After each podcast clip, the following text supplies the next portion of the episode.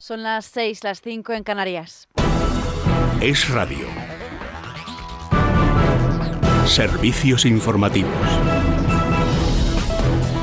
Saludos, ¿qué tal? Buenas tardes. Fin de semana de cambio de quincena donde muchos españoles comienzan o terminan sus vacaciones. Vamos a ver cómo se circula esta hora por las carreteras de GT. Jaime Orejón, buenas tardes. Muy buenas tardes. Hasta ahora pendientes un accidente en Barcelona, en la P7 en San Cugat del Vallés, en sentido Tarragona en Vizcaya, en la P8 en Valparda, en dirección Ontón, y uno más en Valencia, en la 7 en Vetera, que genera retenciones en ambos sentidos. Al margen de estos accidentes, destacamos complicaciones en Madrid de salida por la 1 a su paso por circuito al Jarama 3 en Perales, de Tajoña 4 Pinto, a 5 Navalcarnero y a 6 a su paso por Las Rozas en Barcelona, la 2 en Abrera en sentido Lleida, Málaga, intensa la 7 y la P7 en Marbella en dirección la capital malagueña en Principado de Asturias, de salida de Oviedo por la 66 a su paso por Llanera y ya en Sevilla la P4 en Los Palacios y Villafranca en sentido Cádiz, precaución si van a circular por alguno de esos tramos o vías.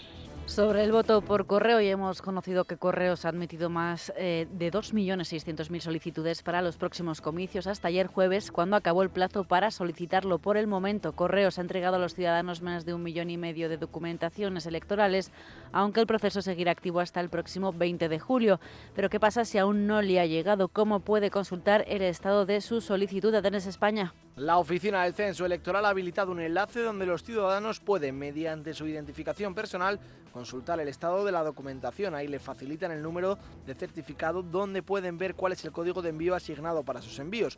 Con ese código, si entra en la página web de correos, puede consultar en todo momento cuál es el estado de su solicitud. Así, si por algún error alguien no recibiera la documentación a tiempo porque el censo no haya tramitado el envío, debe acudir al censo para que lo tramitarán de forma urgente. Un voto por correo que ha abierto un debate entre la izquierda y el Partido Popular. En el PP muestran su preocupación por el tapón que está habiendo en la gestión de ese voto por correo y advierten de que ni un solo español se puede quedar sin votar en las elecciones generales del 23 de julio.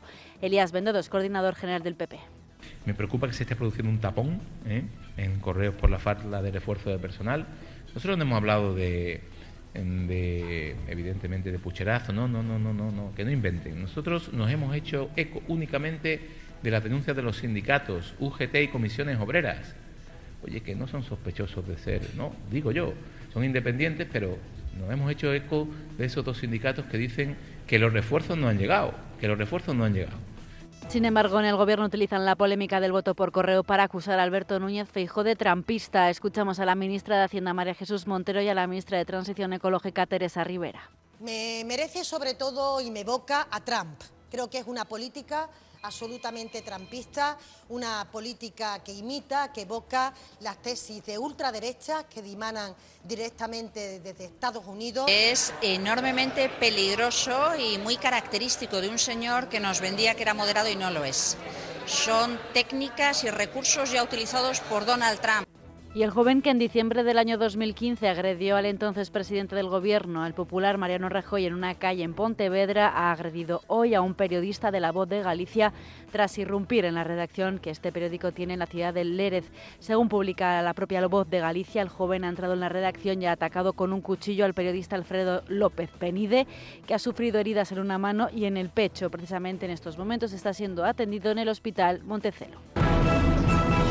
En los deportes estamos pendientes de Alcaraz en Wimbledon. José Galindo, buenas tardes. ¿Qué tal? Buenas tardes. Ahora mismo y desde hace 15 minutos en la pista central de Wimbledon se está disputando la segunda semifinal entre Carlos Alcaraz y Daniel Medvedev. De momento el resultado en el primer set es de un juego a uno con saque a favor del murciano. Por su parte y en el otro lado del cuadro, Novak Djokovic ya es finalista del torneo inglés y suma su 35 final de Grand Slam, convirtiéndose en el único en conseguirlo. En fútbol, la UEFA ha sancionado al Fútbol Club Barcelona con una multa de 500.000 euros tras encontrar una declaración de beneficios que no era relevante según la normativa en el pasado ejercicio económico de 2022. Hasta aquí la actualidad. Volvemos en menos de una hora a las 7, las 6 en Canarias. Más información en libertadigital.com. Todos los boletines en esradio.fm.